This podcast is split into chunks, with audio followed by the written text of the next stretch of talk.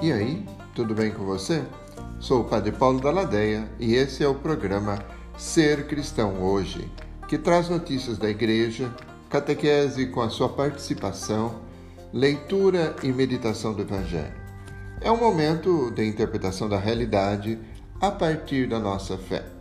Afinal, ser cristão hoje não é tarefa fácil diante de tanta gente que não tem fé. E o que é pior, diante de gente que se diz cristão, mas age contra o Evangelho de Jesus, o Cristo. Vem comigo.